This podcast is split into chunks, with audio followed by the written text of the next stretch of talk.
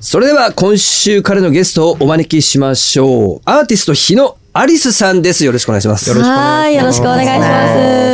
はいはじめまして。はじめましてさあ、なんかちょっと今までにないゲストの感じですよ、おいや二人今日とも。は味私 ね何よりもはいグラビアアイドルバンドの人初めてこうやってお会いするかな。僕もあねー初めてですありがとうございますなんか昨日興奮してよくよく寝れたけ どもうそう出た、出たですね。僕ひ 日野アリスさんの画像ず探しちゃいましたもん昨あ日ーネットで寝る前にいや、ありがとうございまねす。そうだからどういうお話をねね、楽しみですよいいんだね。かねなんてあん思いま、あんまなが来ら。ないですかこういう。いや初めてよ初めてです今までおじさんとおばさんし人か生の中 で人生の中で知り合知り合ったのも初めて。こ初れめて、ですこれまでのゲストさんに言えないっすいやいねや。おじさんとおばさんばっかり来てる今わけまだね、もう、今後どうしようとか、老人ホームの話まで出てくるような人たちばっかりだったけど。いやー、ちょっとね、あうのん、楽しいお話をね、新鮮な感じなんですけど、あの、今、ケイちゃんの方からお話ありましたけども、あの、グラビアのね、うんうんあの、お仕事もされていたりとか、そうですうんね。するんですけど、今。回はバンドで、はいはい。 2月14日メジャーデビューに際してというところで今日来てくださったと。そうなんです。うん日野アリスさんそう。はい、うんあの、私がガールズバンドをやってまして、あの、5人組の女の子だけのバンドやってるんですけど、そのガールズバンドリスキーメロディーのメジャーデビューが、あの、2月14日に決まりまして、うん。はい。まあ、そのシングルが出るんですけど、痛はいうん。そうで痛す。い痛い。痛あの、はいラジオでははね、こう、お見せできないけど、これ、かっこいいよかっね。こいいであそすうロックバンドですもんねあうん資料なんいかすごい、そうなんではいい今流行りでもないけど、かっこいいなと。す嬉しいです。あ のドラムの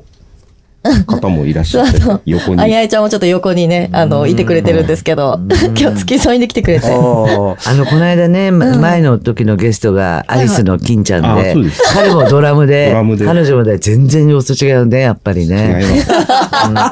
ぱピチピチ感が違うっていやうっぱか。若い女の子の方が花がありますよねさあ、日野アリスさんをどういうふうに料理していくんですか、この二人やということですけども、楽しみですね。あの、リスキーメロディーは、はいガールズロックバンド今出ましたけども、タレント性と演奏力を武器に、ライブだけでなく舞台、映画と活動中というふうな、えーええ、ええ、そう、そうですね。書いてありますけども、はいまあ、大まかに、うん。まあ、どんなサウンドがメインなんですかそうですね。結構、エレクトリック、あの、結構、シンセさ、シンセサイザーが、こう、あの、キーボードがいるんで、ん結構、シンセサウンドがバリバリとした感じで、うん、かつ、こう、ハードロックうん、みたいうなんこうリズミカルで結構乗りやすういん曲が多い、ロックバンドですさっきなんねか。チラリーと聞いたけど、あほら、最近のアニメはいはいはでい。こんなような曲をガーってかけて、あーなんか、そんな雰囲気もあ、すノリのいいような、あーなんか、本当でいすかちまえやっちまえみたいな。やっちまえ。聞きやすいや感っじちまえみたいなあうあん嬉しいです。だからライブをすごいたくさんやるバンドなんですよ。はうん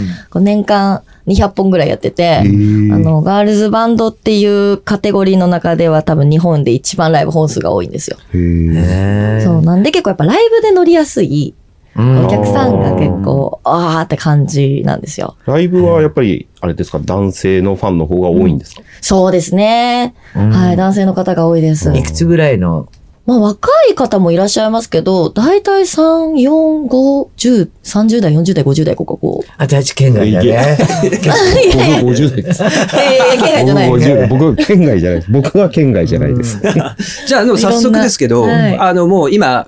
メジャーデビュー直後ですから、はいはい。早速その曲を聴いてみましょうかね、皆さんにね。あありがとうございじますゃあアリスさんの方から曲紹介をお願いいたします。はい。リスキーメロディーで、痛い痛い愛。